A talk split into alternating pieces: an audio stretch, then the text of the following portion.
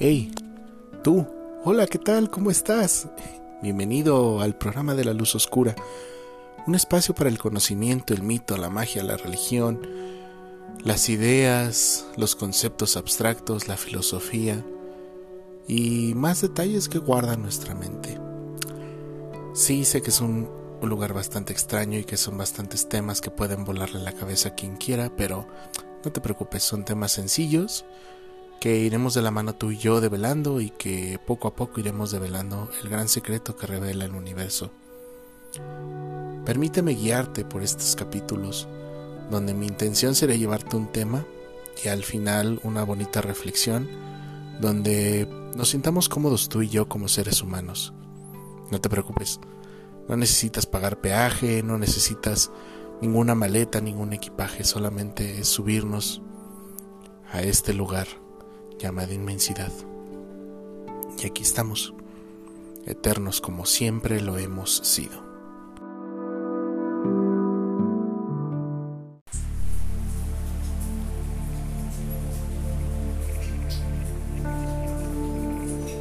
Hola, ¿qué tal amigos? Buenos días, buenas tardes, buenas noches.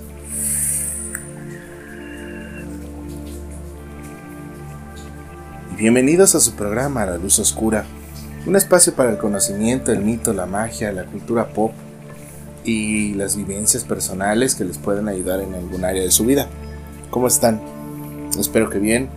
Eh, han sido dos semanas bastante eh, turbulentas. De hecho, la semana pasada tengo el pretexto perfecto de no haberles dado el programa de la semana pasada. Y esa razón es enfermedad. Sí, me dio una infección en el estómago tan fuerte que nunca me había sentido tan vacío en mi vida, pero eso no es como lo importante. Lo importante es que ya estoy fuera de ese desmadre y el programa que iba a presentar se presentará en estos días, después de hacer la edición y todo. Ya ahorita ya está grabado, ya está preparado, solamente falta pues editarlo y subirlo. Entonces esta semana Probablemente el martes tendrán el programa de que tengo pendiente con ustedes. Y bueno, el programa de esta semana pues es cortesía de Bay. Fúmale esa chingadera en vez de estar fumando tabaco.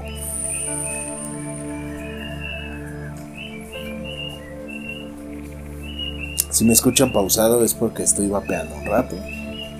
Este es el único rato que me puedo sentar a realmente a a no estar haciendo cosas en la compu o hacer cosas de trabajo. Entonces, una disculpa, damas y caballeros. Este, bueno, pasando a los parroquiales del, de la semana.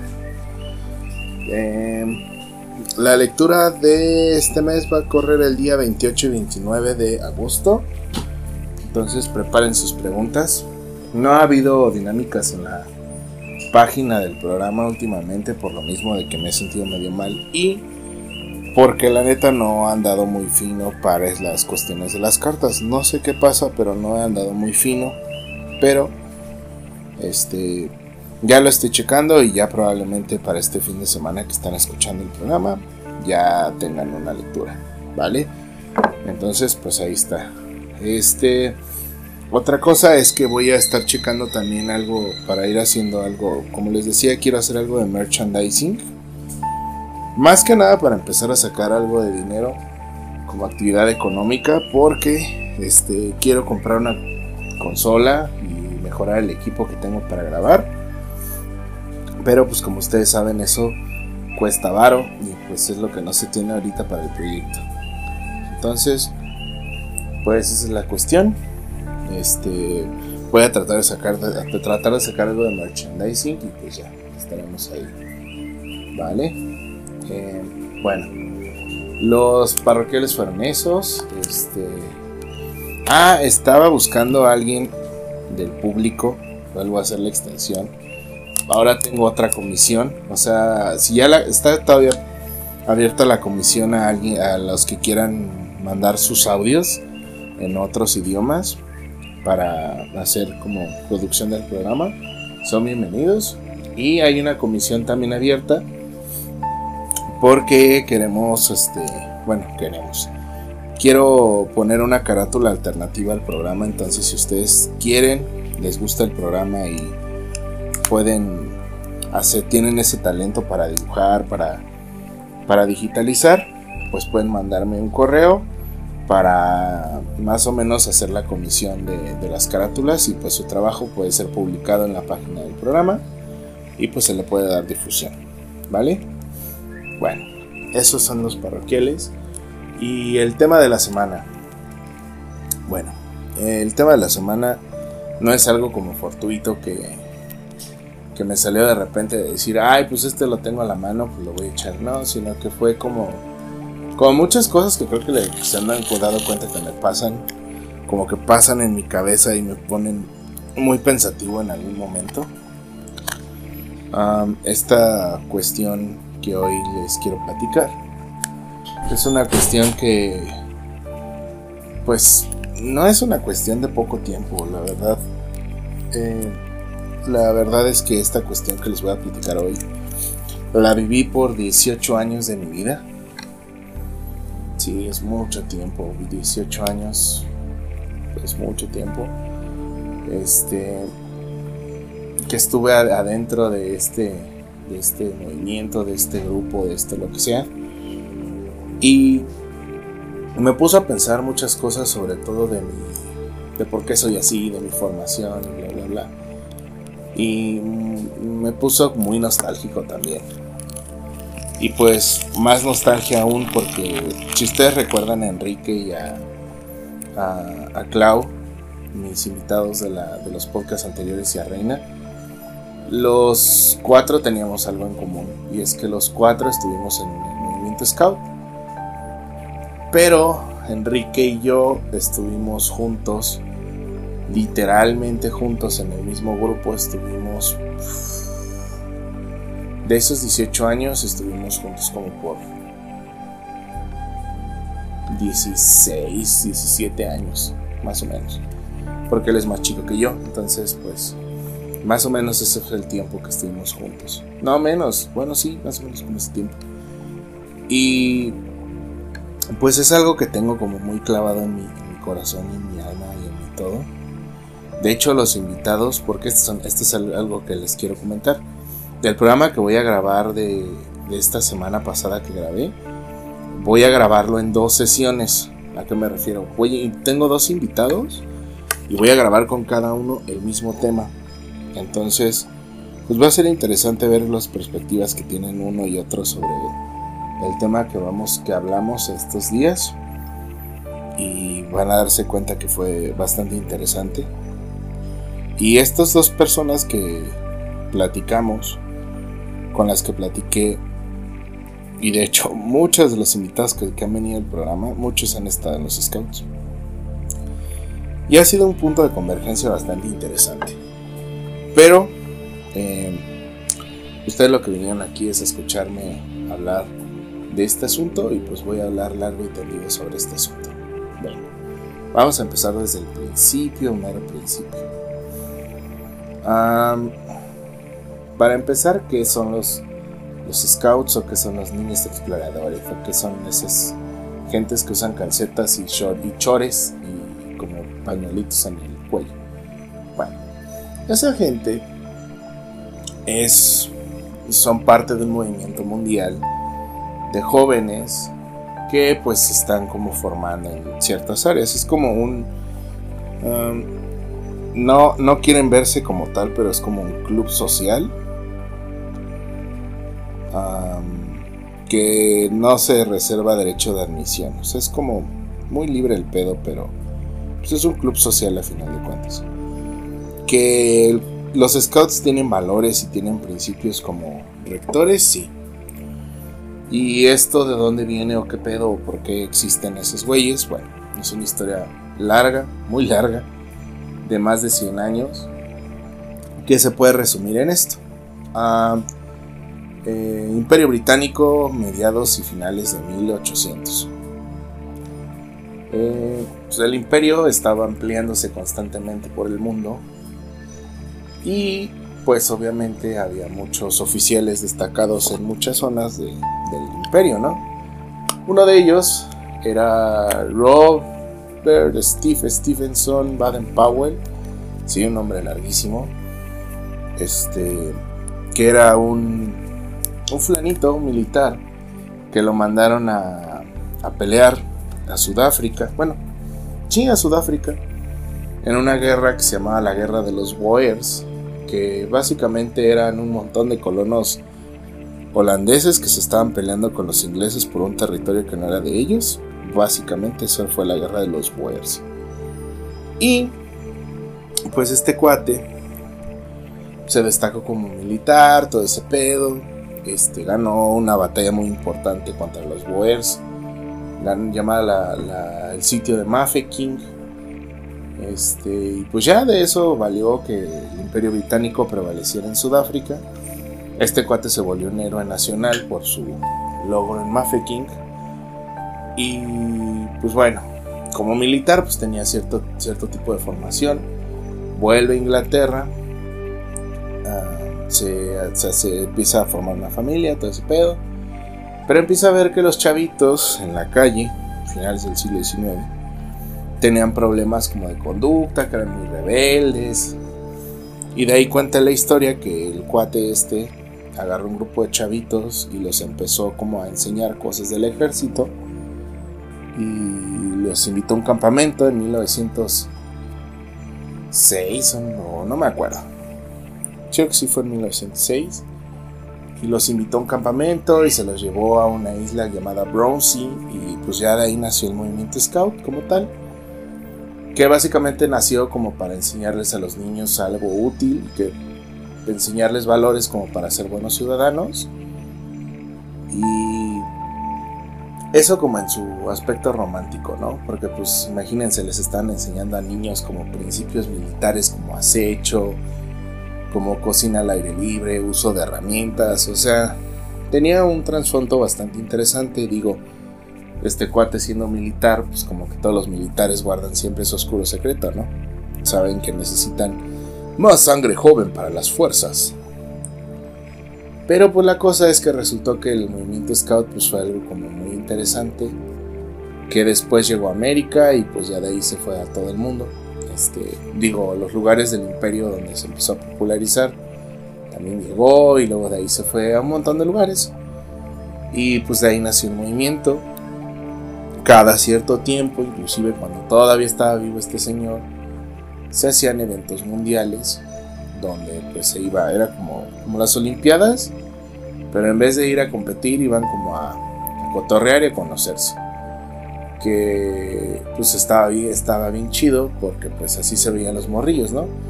Pero la cosa era de que empezaron a surgirle varios como puntos al, este cuate, ¿no? El primero fue de que había muchos chavos que tenían hermanitos que también como que querían empezar en ese desmadre y los papás pues no hallaban como la forma de, que entraran antes de los 12 años que era como como que es lo, lo que está marcado ya de tradición y de repente un amigo del ejército de, de este cuate de Baden Powell que se llama Rubia Kipling, por si ahí sí le suena el nombre de alguna famosa novela, este, ahora voy a explicar porque lo de Rubia Kipling. Rubia Kipling se acercó a él y le dijo, ah, pues si quieres hacer un movimiento con niños, yo te puedo regalar este, pues el marco simbólico, ¿no? O sea, lo que le dé identidad a los, a los niñitos de, ese, de esa sección, ¿no? Porque como que la temática con los chavos de edad de secundaria, por así decirlo, era el ejército, ¿no? Era pues les enseñaban sobrevivencia, supervivencia, tácticas de guerrilla, o sea, como vuelvo al punto, un entrenamiento pseudo militar. Y pues Rubia Kipling le regala, ahora sí que a, a la Asociación Internacional o como quieran llamarle, les regala una historia que es hasta el día de hoy el basamento de todo el método parte de la mitología que rodea a, los niños que trabajan en Scouts en edad de 6 a 12 años, que es el libro de las tierras vírgenes, que tal vez no les suene el nombre como muy familiar, pero si les digo el libro de la selva, ahí les va a sonar.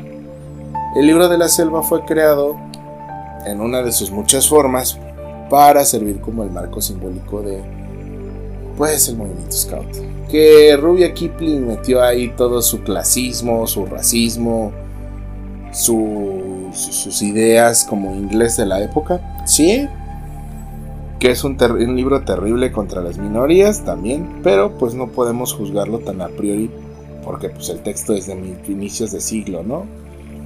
Y pues la mayoría de los ingleses, siendo bien francos, eran así. O sea, es como juzgarlos con nuestros parámetros actuales es como un chiste. ¿No? Porque pues es como pues ellos no lo consideraban incorrecto en su época y murieron y pues no no lo consideraban incorrecto. Entonces es lo que pasa.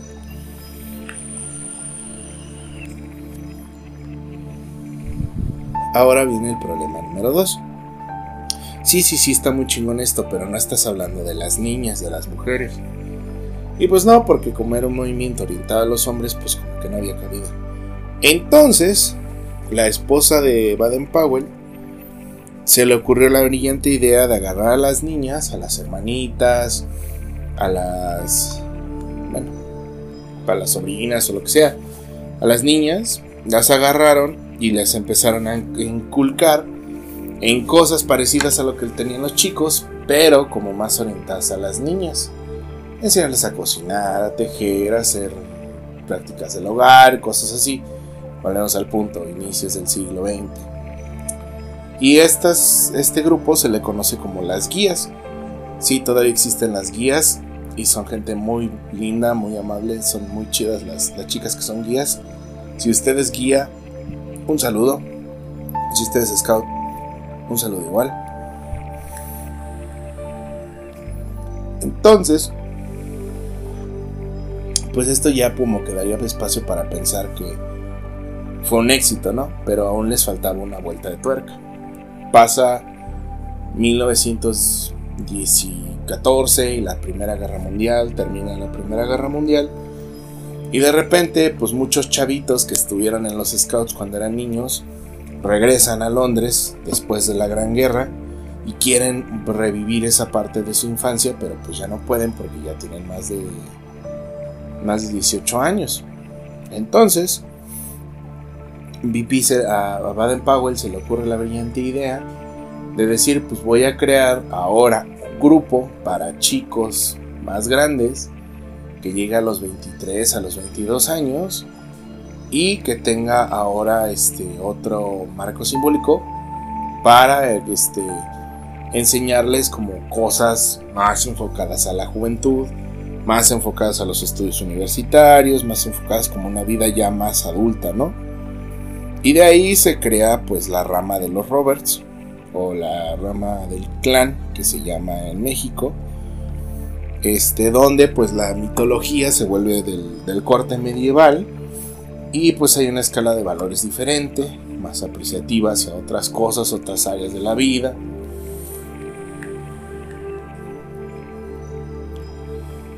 Hay más estudios hacia otras áreas diferentes y pues es interesante. Digo, es como la conformación tradicional que se tiene hasta el día de hoy de las secciones en, en los scouts.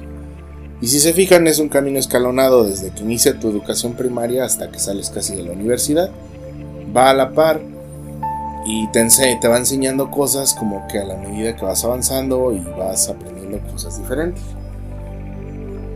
Este, en México hay una asociación, la ASMAC, Asociación de Scouts de México, Asociación Civil, que es como el grupo mayoritario que existe en México, que están la mayoría de los grupos de la República están bajo el sistema ASMAC.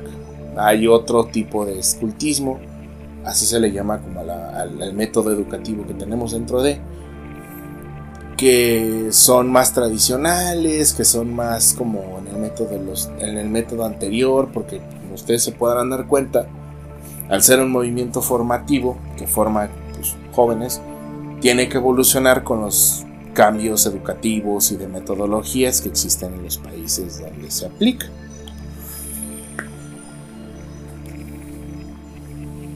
En el caso de México, El sistema tiene 20 años que se cambió. Y pues es un esquema bastante interesante que va a la par de lo que más o menos se trabaja en las escuelas en México. Pero es un programa que viene desde las comisiones educativas mundiales y bueno. Hasta aquí todo puede oírse como risas y diversión. Y sí, lo es, es muy chido. Y, y está muy, muy cabrón porque hay una verdadera unión y una solidaridad a nivel también internacional para tener una mejora continua en el movimiento también. O sea, no es solamente como que cada país o cada delegación tiene sus cosas separadas, sino que hay como una, como una mancomunidad internacional de métodos y todo, y todos velan por el bien común. Pero pues las aplicaciones son diferentes en todos los países, ¿no? Y, y aquí es donde entra mi historia dentro de, porque por fortuna o por desgracia, pues sí me vi muy inviscuido toda mi vida este, dentro del movimiento. Fue muy, muy, muy, muy, muy, muy intensa. ¿A qué me refiero? Yo entré cuando tenía 7 años al, al movimiento. Ya antes había tenido una experiencia con un grupo juvenil parecido, pero era más enfocado al área católica. Entonces estuve ahí una, estuve dos años era muy chico para entender, pero era un grupo muy muy desorganizado porque era como muy había mucha independencia de las cabezas, pero eran chavitos pues más chicos que yo, imagínense nada más. Los guiadores tenían a lo mucho 23 años, 24. Y pues esa edad, digo, está bien, eres responsable, pero pues para guiar a un grupo de 100 niños, pues está como muy cabrón, ¿no? Entonces, tuve esa experiencia, tuve algún campamento con ellos, nos fuimos a Michoacán, a los azufres, yo sufrí horrible ese campamento, todavía me acuerdo. Y mis papás no les latió ese rubro, pero sí les latía de que pues querían que yo aprendiera cosas y que no estuviera solo encerrado en mi casa y que hiciera amiguitos, ya saben, cosas que piensan los papás.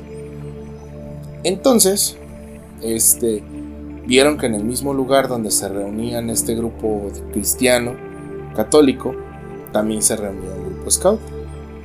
Entonces me invitaron a, ir a, participar, se me hizo muy interesante cómo estaba el show. Y pues coincidió que en una de esas veces, o sea, en el periodo que estaba yo como a prueba para ver si me gustaba, hicieron una, una excursión a una ciudad cerca de Querétaro, a León, Guanajuato. Y pues se me hizo lo más maravilloso del mundo ir a, León, estuvo súper chido. Y pues ya de ahí fue mi decisión de quedarme, que fue algo complicado. Digo, tenía ya 8 años, pero pues 8 años fue como muy fuerte esa decisión de quedarme. Em, eh, cuando entras como niño a esa edad, para que entres dentro de la dinámica y puedas como asimilar mejor en tu proceso psicopedagógico todo lo que te están enseñando, te asignan un nombre clave. Basado en el libro de las tierras vírgenes, te, dan un nombre de algún personaje del libro. Basado pues en tus características. Y los jefes, en vez de decir Arturo, decir Ricardo, decir Leticia, en vez de esos nombres, pues te dicen Aquela, que Aquela es como el, lobo alfa de la manada y es como el mero jefe de todo el, de todo el pedo ahí en, el grupo de niños. Luego está Balú, que Balú es el oso que enseña las reglas y la ley de la manada. En el caso de la manada de mi grupo, mi papá fue mucho tiempo Balú. Porque era gordito y era muy cagado y aparte era bastante intuitivo para enseñarles reglas a los niños. Está Bagheera, está Rasha, que es como la mamá loba. Mi mamá, de hecho, también fue mucho tiempo Rasha. ¿Ven por qué les digo que estuve mucho tiempo inmerso y que tengo muchas cosas metidas ahí por el. O sea, por ese sentido? Este. Mi, este, mi mamá estuvo adentro y pues fue, fue, fue Rasha. Meshua, que es la mamá humana de Mowgli. O sea, a todos los niños les dan nombres clave y los, los adultos tienen nombres clave como para que entiendas ese rollo y es más fácil, ¿no? Y pues cada niño tiene un nombre de selva, se les llama así, y pues están inmersos como en el personaje del, del libro. En mi caso, por ejemplo, mi nombre de selva era, era Yevi, que en el libro de la selva de, la, de las tierras vírgenes es el hijo del coronel Hattie, el elefantito que sale en la película de Disney, ese es Yevi. Entonces, ese era mi, mi papel que asumí dentro del rol del juego de, de los scouts de esa edad. Este, recuerdo el día que me lo dieron, me lo dieron. Hicieron, hicimos una expedición a un banco de arena, me subí a un montón de tierra, fue, fue una locura, pero obtuve mi nombre. Me, me juré. Ah, porque para esto es algo como muy clásico que tienes que hacer una promesa, cumplir lo que vas a, lo que te comprometes como scout a hacer. Hice mi promesa,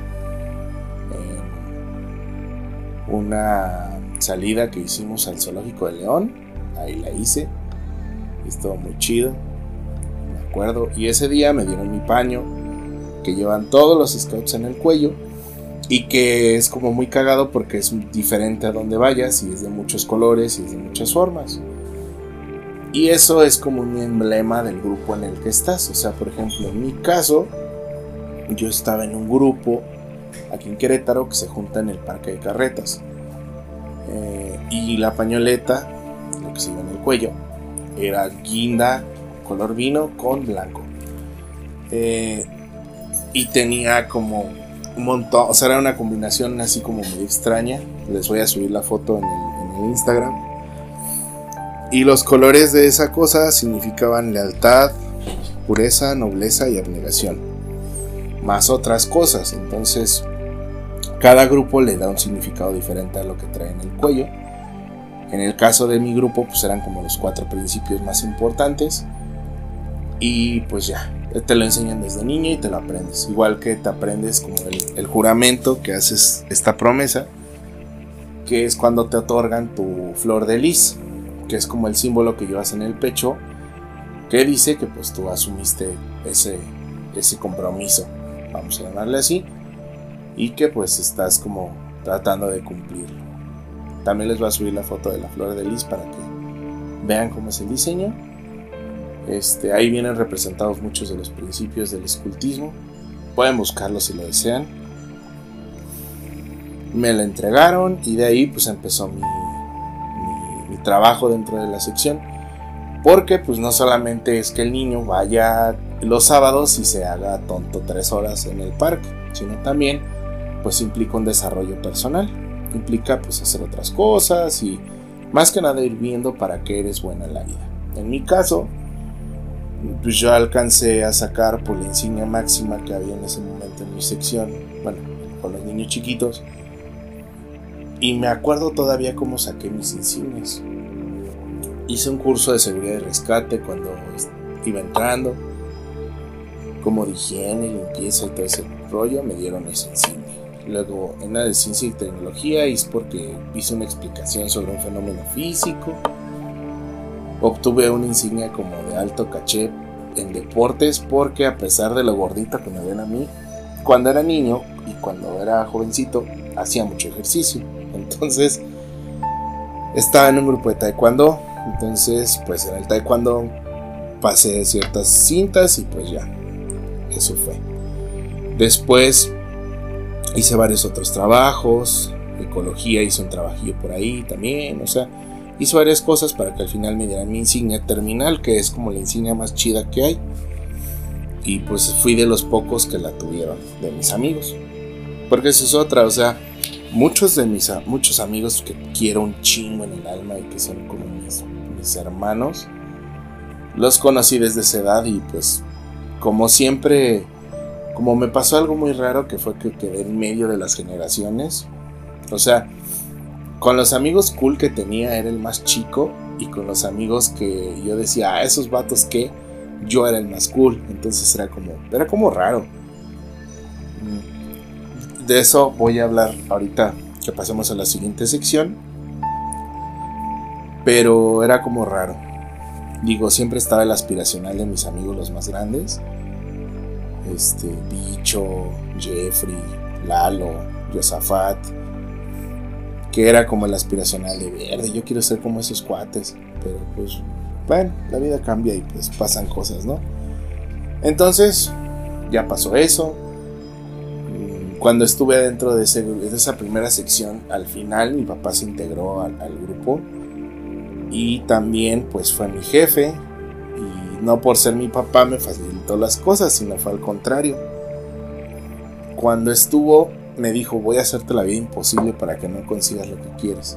Y fue un reto muy chido porque al final pues conseguí lo que quise. Y ya, cumplí los 12 años y fue como el adiós. Y de ahí me fui a la tropa. Y en la tropa Ah, en esta etapa estaban separados niños y niñas. Entonces, pues con lo único que tenía contacto era con puros niños. Y cuando salimos, cuando salí a la tropa, la tropa igual estaba dividida de hombres y mujeres. Entonces, pues la mayoría de mis amigos con los que estaba era puros chavos.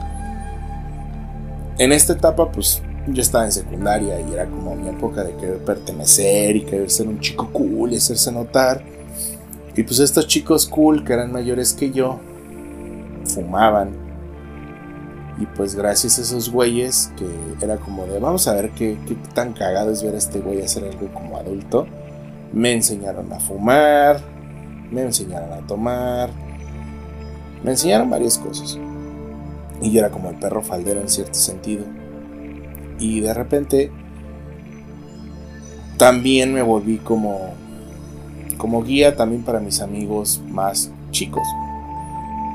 Porque pues los otros cuates empezaron a ir a la siguiente sección, empezaron a crecer.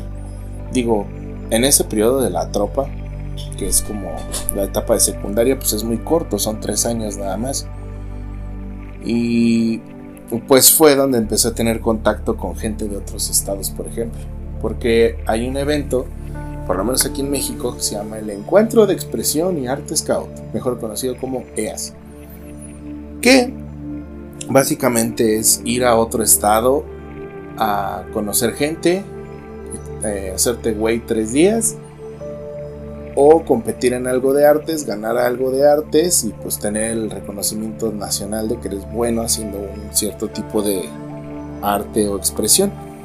Entonces, pues para mí era la fiesta porque yo me iba en algún, alguna competencia en grupo y pues nunca hacía nada.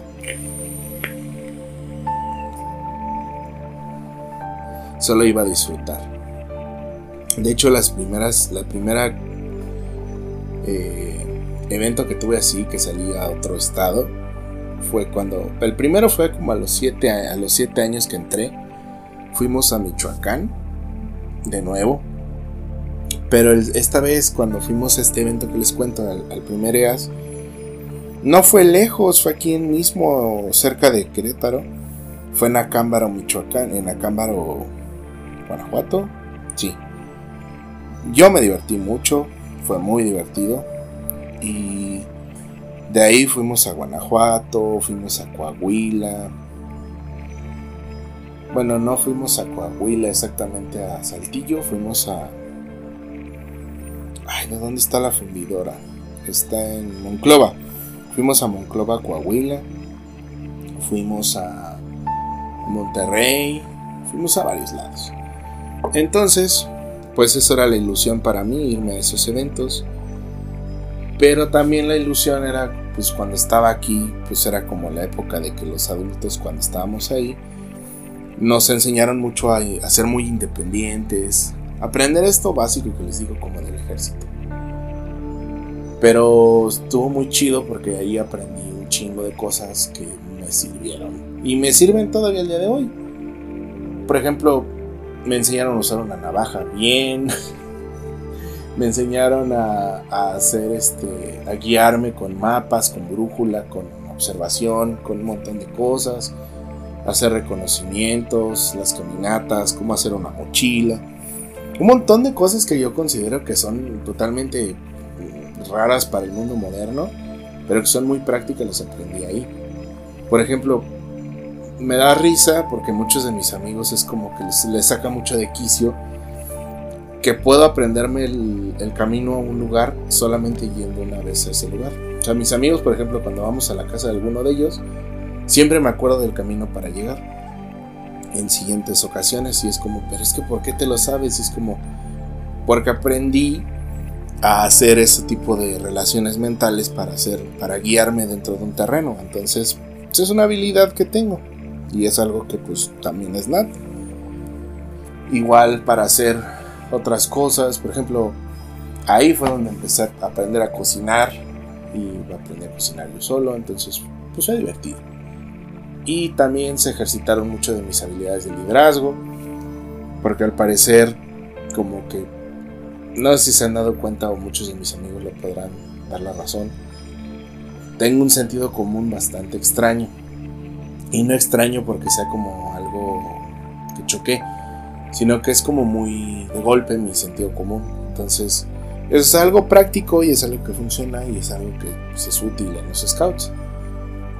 Y total, aprendí mucho en esa etapa, muchas cosas muy prácticas, muy teóricas, muy chingón igual se conjugó con muchos de mis amigos que estaban, por ejemplo, mi amigo Diego, el del tarot, el que, mi amigo que es barbudo y todo, él también estaba dentro y aprendimos muchas cosas, por ejemplo, de astrología, de astronomía, de muchas cosas de eso las aprendimos ahí adentro.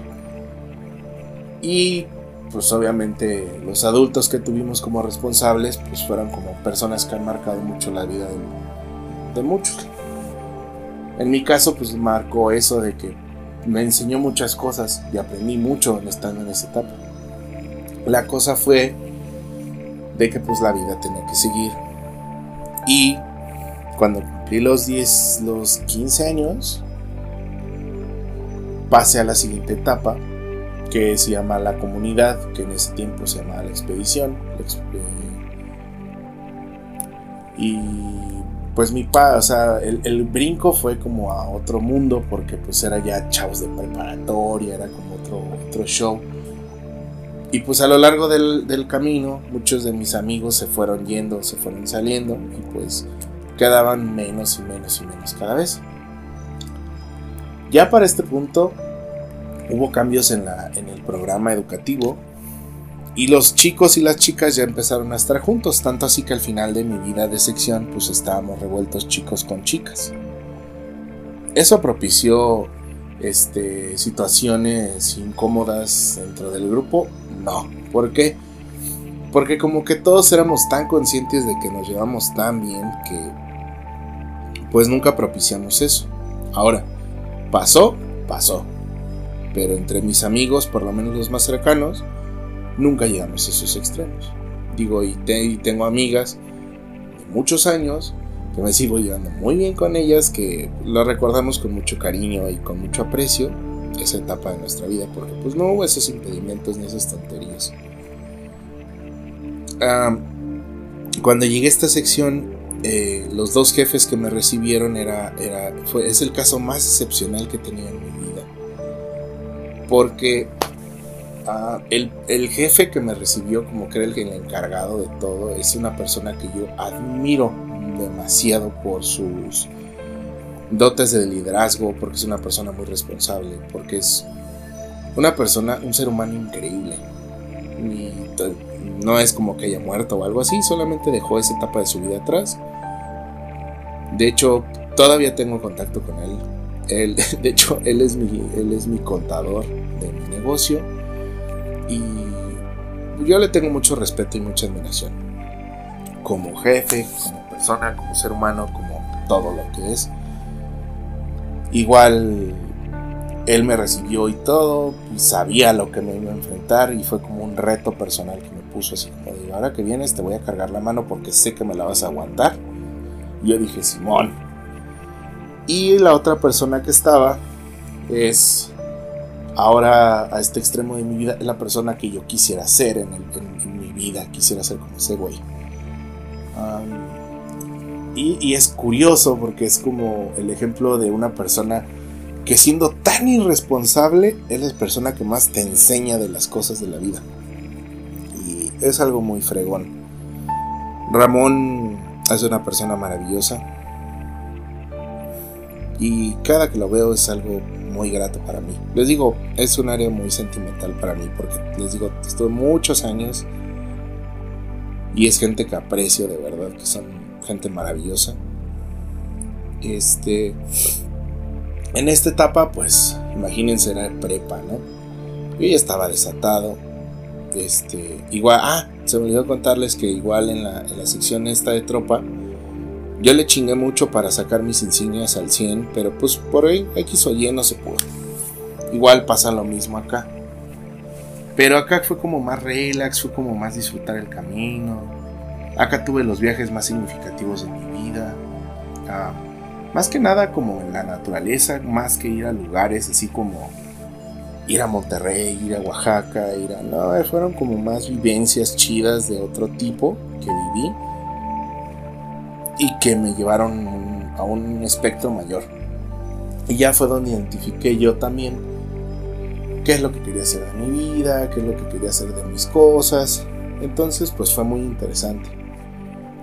Igual pues, las amistades que tenía pues se hicieron muy fuertes ahí. Y pues son gente, son personas que, digo, la vida nos ha separado, pero son personas que quiero un chingo y que aprecio un chingo. Y al final, cuando cumplí los 18, terminé mi última etapa dentro de como muchacho, que en el clan de Roberts, que es la última etapa, y ahí fue donde todo valió madre. Y digo valió madres en el buen sentido porque, eh, imagínense, a mí me pasaron, o sea, mi ceremonia de despedida fue, creo que un mes antes una, o tres semanas antes de un evento nacional, de un, campamento grande, choncho, con chavos de edad de la universidad, alocados en la Ciudad de México. Sí, así de loco fue. Que no fue todo en la Ciudad de México, pero estuvo de huevos, sí. Y ahí fue donde conocí a, mi, a uno de mis mejores amigos, a Edgar. Y conocí muchos buenos amigos que tengo. Esa etapa me sirvió un chingo porque aprendí muchas cosas, viví muchas cosas, empecé con muchas personas. Eh, muchos de mis amigos que tenía de las etapas anteriores se fueron, otros se quedaron. Estuve trabajando en muchas otras cosas. Digo, también en esa etapa fue como que encontré la relación más larga que he tenido, que más he disfrutado también, de la que más aprendí, de la que más, que es como, no que me arrepiento, pero que me hubiera gustado que no hubiera acabado como acabó. Eh, igual también ahí conocí otras cosas, conocí muchas personas, conocí muchas situaciones. Y fue una buena etapa. Y me ayudó mucho, mucho, mucho, mucho. Al final, los dos últimos años, pues fue cuando pasó lo de mi papá. También me ayudó mucho seguir. Y me sacó adelante. Es una experiencia que llevo muy presente en mi corazón. Fue muy fuerte más, no tanto lo de mi papá, sino la experiencia de los cuatro años que estuve en el clan fue muy fuerte porque viví muchas cosas, de verdad viví muchas cosas.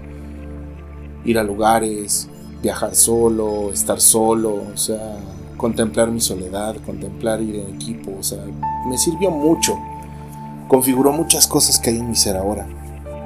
Y pues ya cuando llega el final, siempre queda la pregunta, ¿no? Y después cuando salgas, ¿qué vas a hacer? ¿no?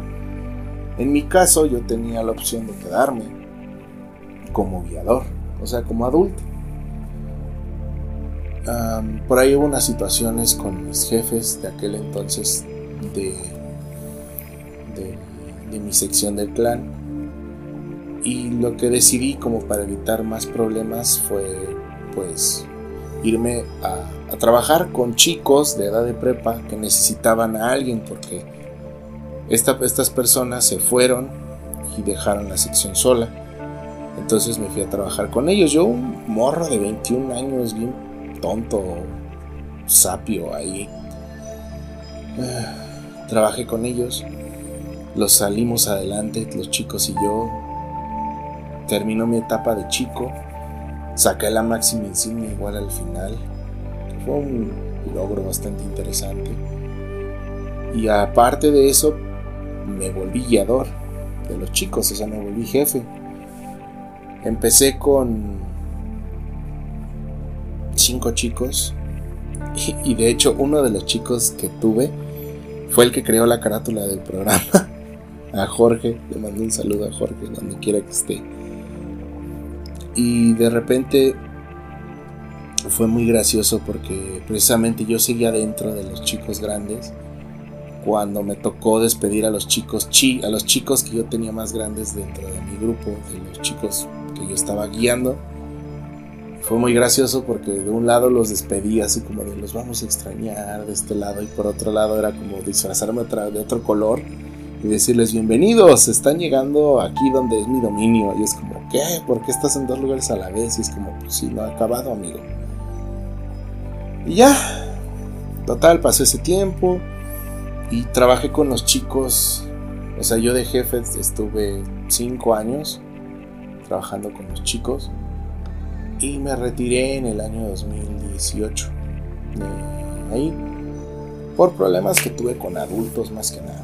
O sea, créanme, el trabajo con chicos es cualquier profesor, cualquier docente o cualquier jefe scout les va a decir que trabajar con jóvenes es lo más chingón de todo el mundo.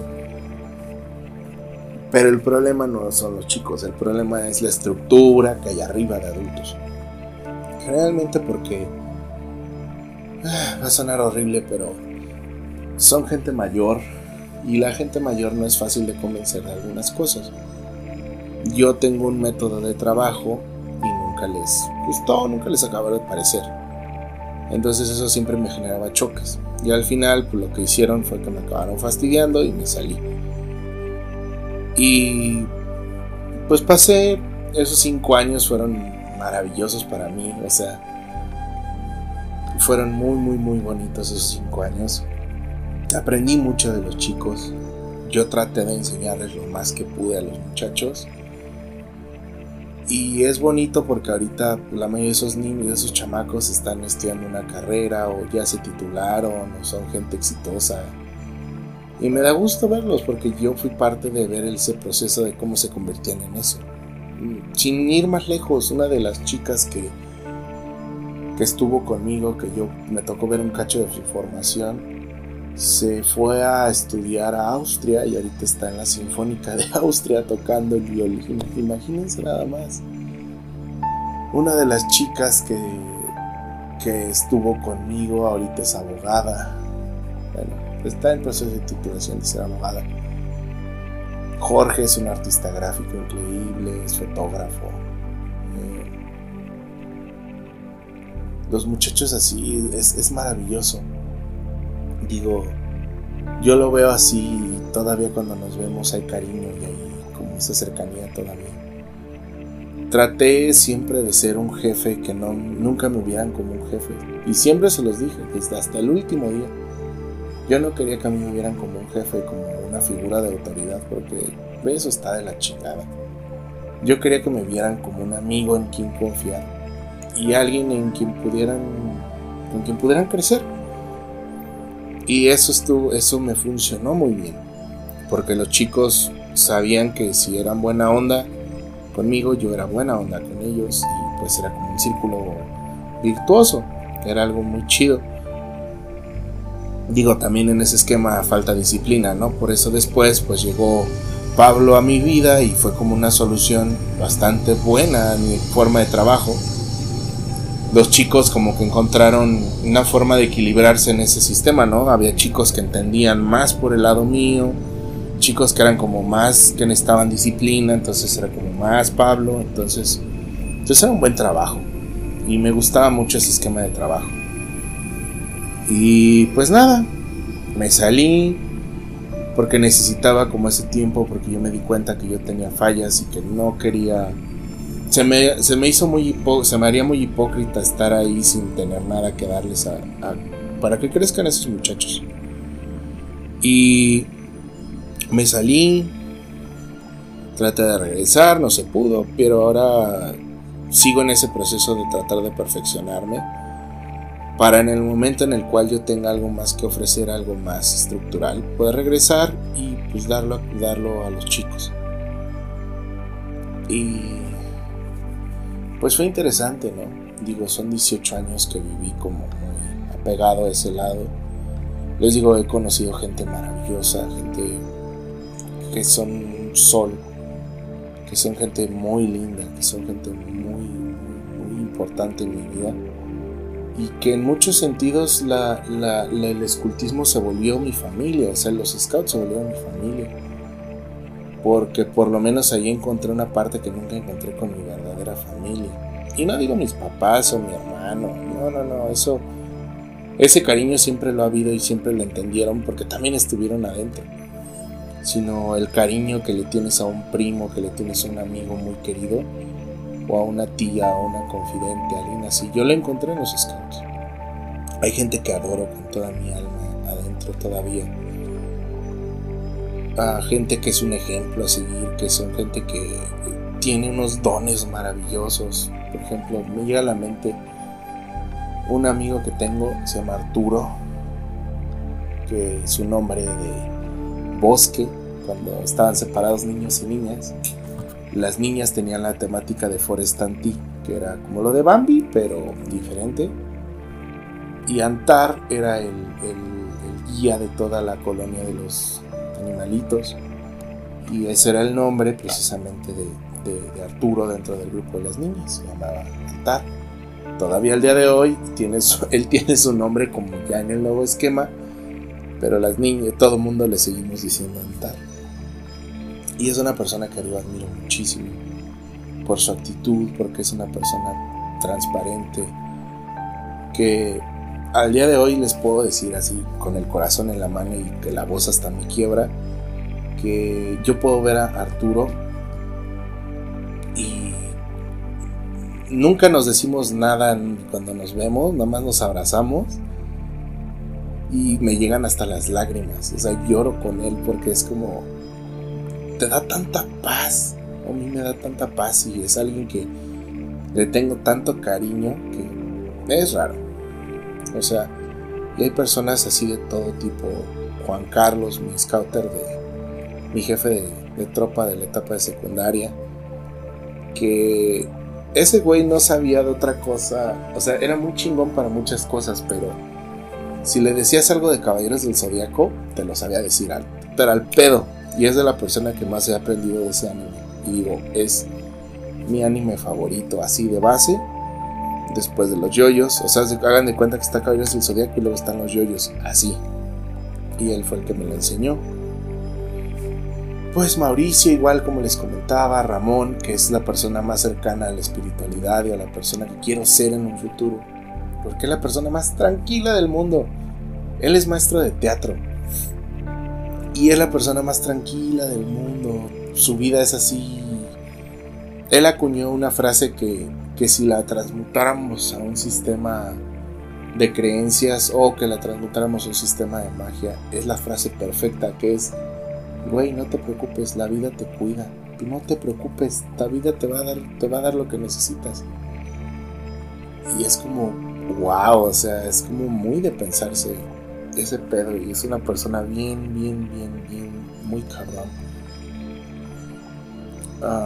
mis amigos de mi edad o más grandes, igual. Edgar, por ejemplo, uno de mis mejores amigos, él es jefe de su grupo allá en San Luis Potosí. Y conmigo pues, es una persona que pues, es un sapio total, somos vulgares, somos cochinos, decimos cualquier cantidad de barbaridades pero cuando está en su papel de jefe, pues es una persona muy responsable y muy... que siempre está muy altino con sus cosas. Entonces, saca lo mejor de él, igual que de muchos otros. Y digo, hay amigos también que se han quedado por ahí, que hace poco nos reunimos algunos de esos amigos. No mames, qué reunión. O sea, fue una cosa súper chida que quiero procurar seguir haciendo. Inclusive les voy a ser franco, la reunión fue en casa de mi exnovia, de una expareja. Y la relación que tengo, por lo menos este punto del recorrido con ella, wow, es una relación que es como madres, es una muy buena relación de amigos, es muy buena.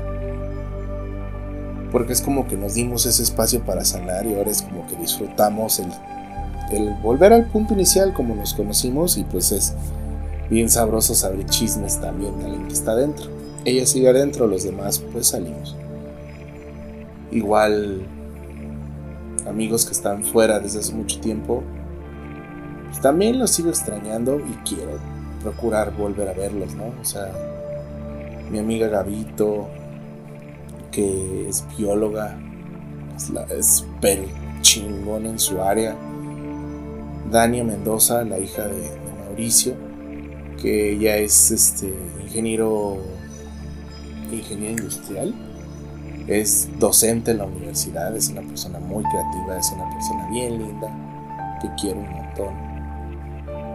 Igual, hay un montón de, personas igual. Joe, Josafat, que es ingeniero industrial, igual. Un cabrón que le tengo toda la admiración del mundo. Porque es muy obstinado y siempre logra su objetivo. Y es algo que admiro. Y admiro mucho, muchas cosas de ellos. Y el programa de hoy lo quiso hacer para conmemorar esas cosas bonitas que tiene.